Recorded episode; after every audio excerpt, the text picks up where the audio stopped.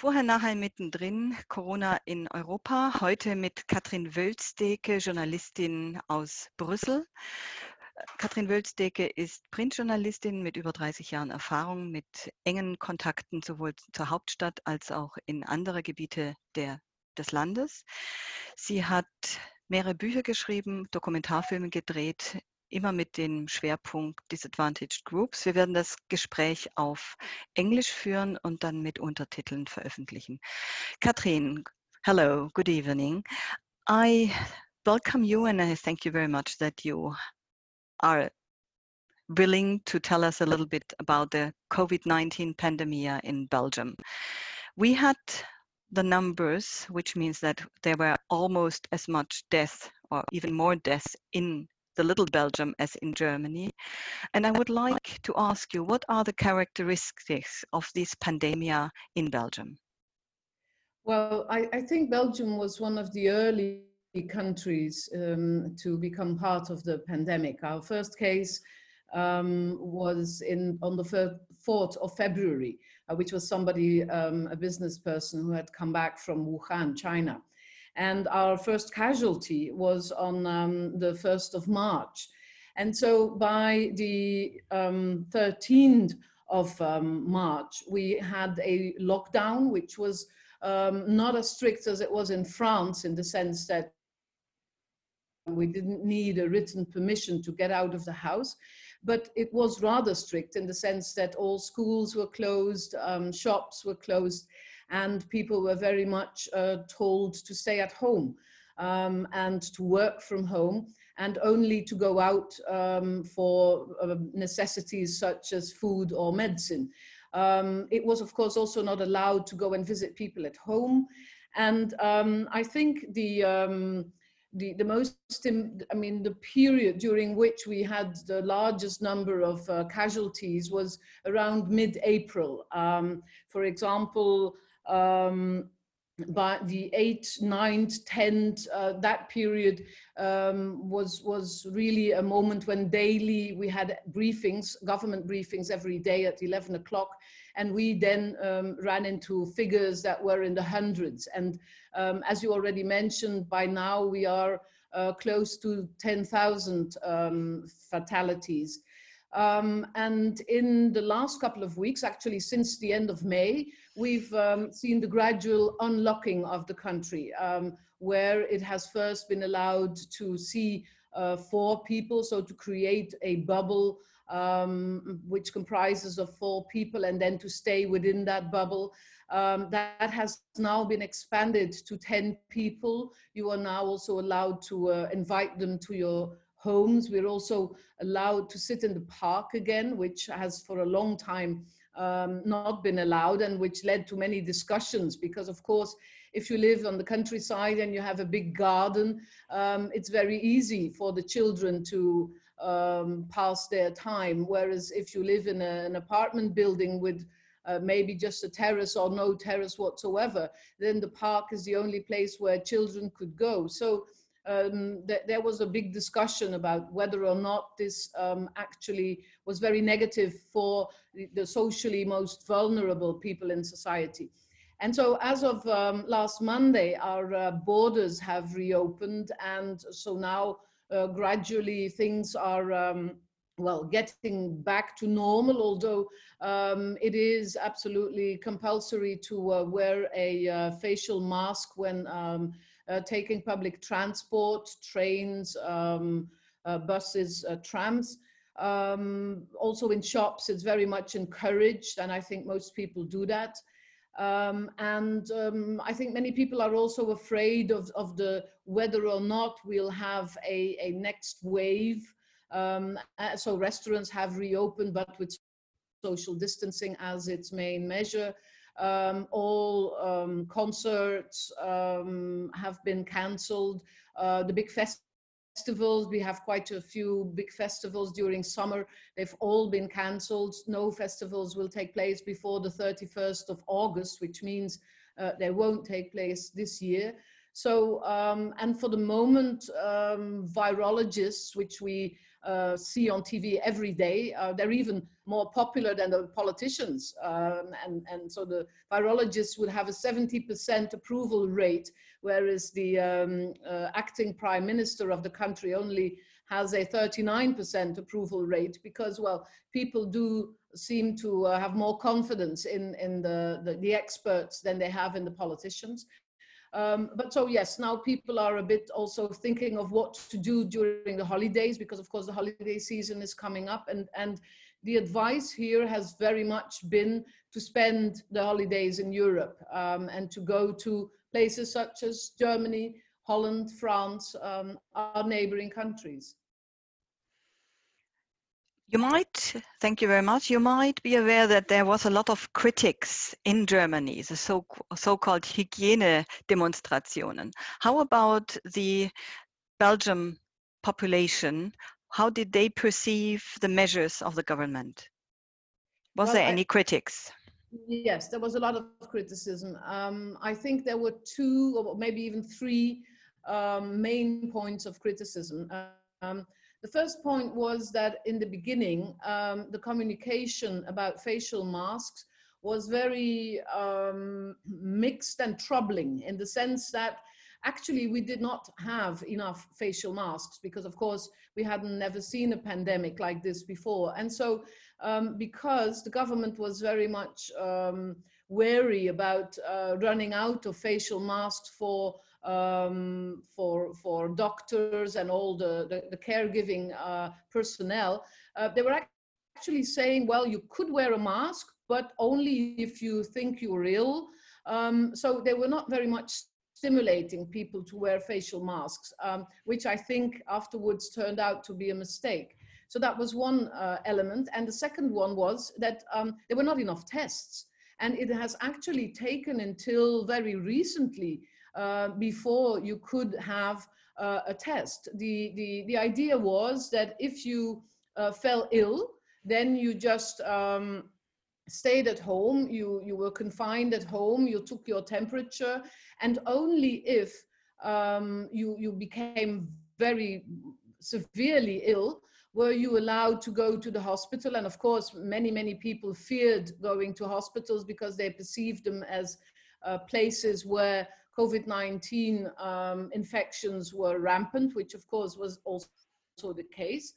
Um, but so that meant that you had thousands of people who were uh, confined at home, not even knowing whether they had the virus or not, and who actually had to sort of deal with it um, themselves until it became um, life threatening. I mean, only in those um, situations could people really go to hospital. So that created a lot of anxiety. Um, and I think most people would agree that had we had more tests available much earlier, we would also have had much um, better figures. Uh, because at a certain point, it turned out that um, very often we didn't know, as we didn't have the test, we didn't know how many people were infected. And for example, in all the old age homes, and that's in itself point number three, about two thirds of the casualties occurred in, um, in homes for the old aged. Um, well, often when, when um, they were um, trying to get the statistics, as they didn't have enough tests, uh, as soon as there was one case who had been confirmed in hospital as a COVID-19 case, they said, well, then probably all the people ill in that specific uh, home will, will all be COVID-19 um, patients, whereas actually they didn't know. So we got hugely inflated figures. And then Belgium, I mean, our political leaders started to realize that we uh, seem to have more casualties and more figures, more infections than anyone else. So then they said, oh, we have to do something about the figures. So, so they started testing more, more on a bigger scale. Um, but so, yes, did we do it in a very efficient way? No. Um, and um, so I think, th and there's one other problem, and that is the political structure.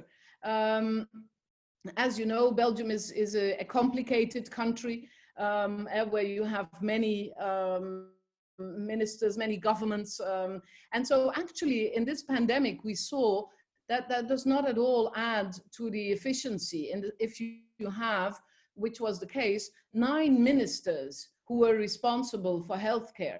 And so it turned out that everyone was trying to secure um, material um, funds for, for his um, domain of, of uh, responsibility. And uh, collaboration wasn't very good. Also, when they rolled out the, the tracing, um, the, the whole uh, tracing, uh, not the app, but the manual tracing, it turned out that um, you, you, you had big overlaps and, and bad coordination between the federal government uh, at the federal level and then the, um, the, the, local level. So um, I think one of the big lessons Belgium is also taking uh, and on which all political parties agree is that we really need to, um, to, to simplify our government so that we do not end up with nine ministers for, for health because that mm. doesn't help.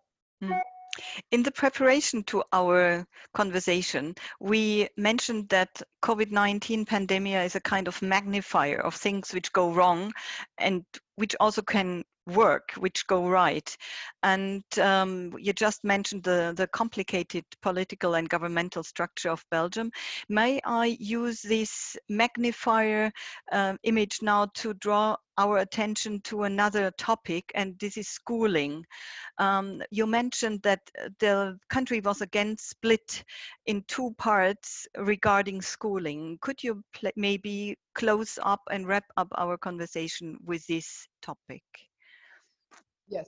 Well, indeed, I, I, would even say not even just two, but even three um, different groups. In, in the sense you could um, actually state that um, not all Belgian children had the same kind of education during the lockdown uh, period, in the sense that as in we have a schooling system where you have a government um, uh, it, it's all funded by the government, but a government organized um, schooling system. And we have one that is organized by um, the, the, the, Catholic, um, well, not the Catholic Church, but the Catholic organizations, which is not very fundamentally religious, but it does have its own curriculum.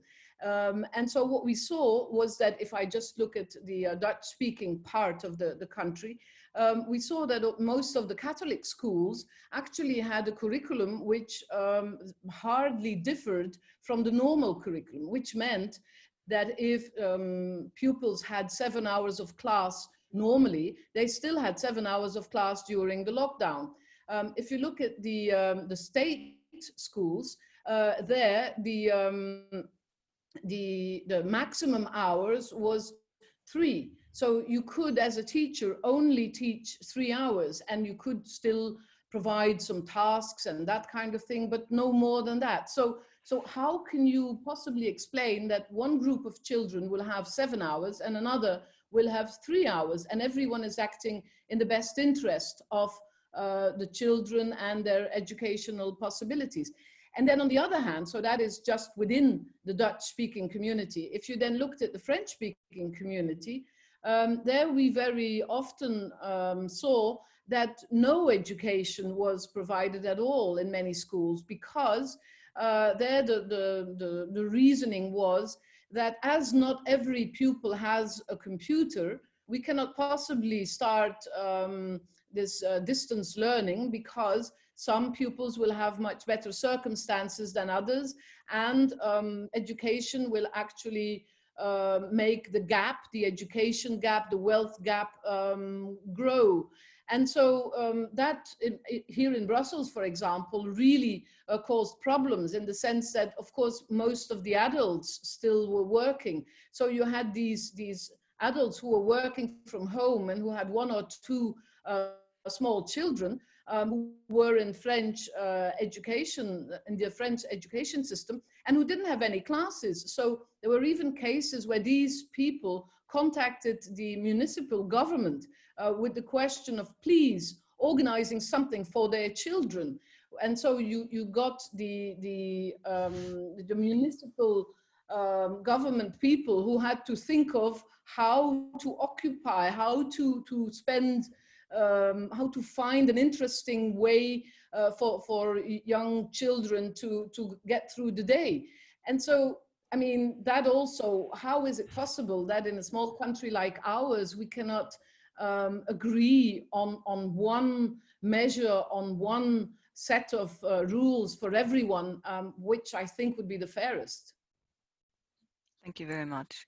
May I come to the classical question at the end? Do you see anything positive in the corona pandemia and the reactions to it?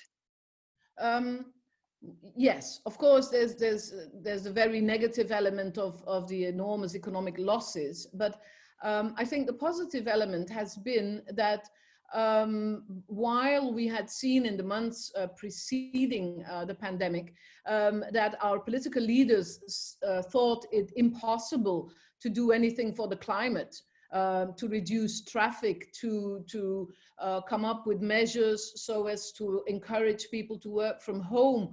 Our, polit our political leaders found themselves very much in a, um, in, in a mood of inaction. And actually the pandemic showed that first of all it's it's very easy. Um, actually in, in in in the time of of one week um, millions of people were working from home and um, found that um, quite um, possible to do so. So uh, we saw an enormous um, decrease of course in in traffic and we saw an enormous increase in bicycles and also in bicycle lanes. Um, if you compare Brussels now to uh, Brussels in 2019, you will see um, there's many, many more uh, bicycle lanes. And um, there's also much more confidence with the employers because of course the uh, argument for the employers was if we allow our employees to work from home, they will probably not work uh, we won't ever get the work done. And actually they've seen that the work is being done. And on the side of the employees, we see also that the fact that they do not have to commute um, to their uh, workplace, which in, in many cases is Brussels, um, really increases their quality of life. If you do not have to spend uh, 50 minutes um, every morning and, and probably over an hour in traffic jams every evening, you do get to do many more things which otherwise you're, you're incapable of. So I think everybody has seen the enormous advantages of uh, working from home, be it maybe not 100%, but um, a couple of days a week, for example. So I do think um, some of these uh, temporary measures will um, lead to uh, an increase on a longer term of uh, working from home and so an, a decrease in traffic jams and in um, also the acknowledgement of the importance of taking measures which are good for the climate, such as the decrease in traffic jams. So that is one point. And on the other hand, I do think also that in spite of the things we were unhappy about, the country has come together. Um, I think um, for most people, uh, we have seen that we are capable to, to confine ourselves. We are capable of, of following the rules. We did not have any really major um, problems in the sense that um, most people did as they were asked. Um, and so that did, in a way, also um, reinforce our, our uh, ideas of citizenship. And, and, and in that respect, I do think it did um, improve the quality of our society. Thank you very much, Catherine, for the insight. And yeah, I wish Belgium the best for the time to come. Thank you. Bye. Bye.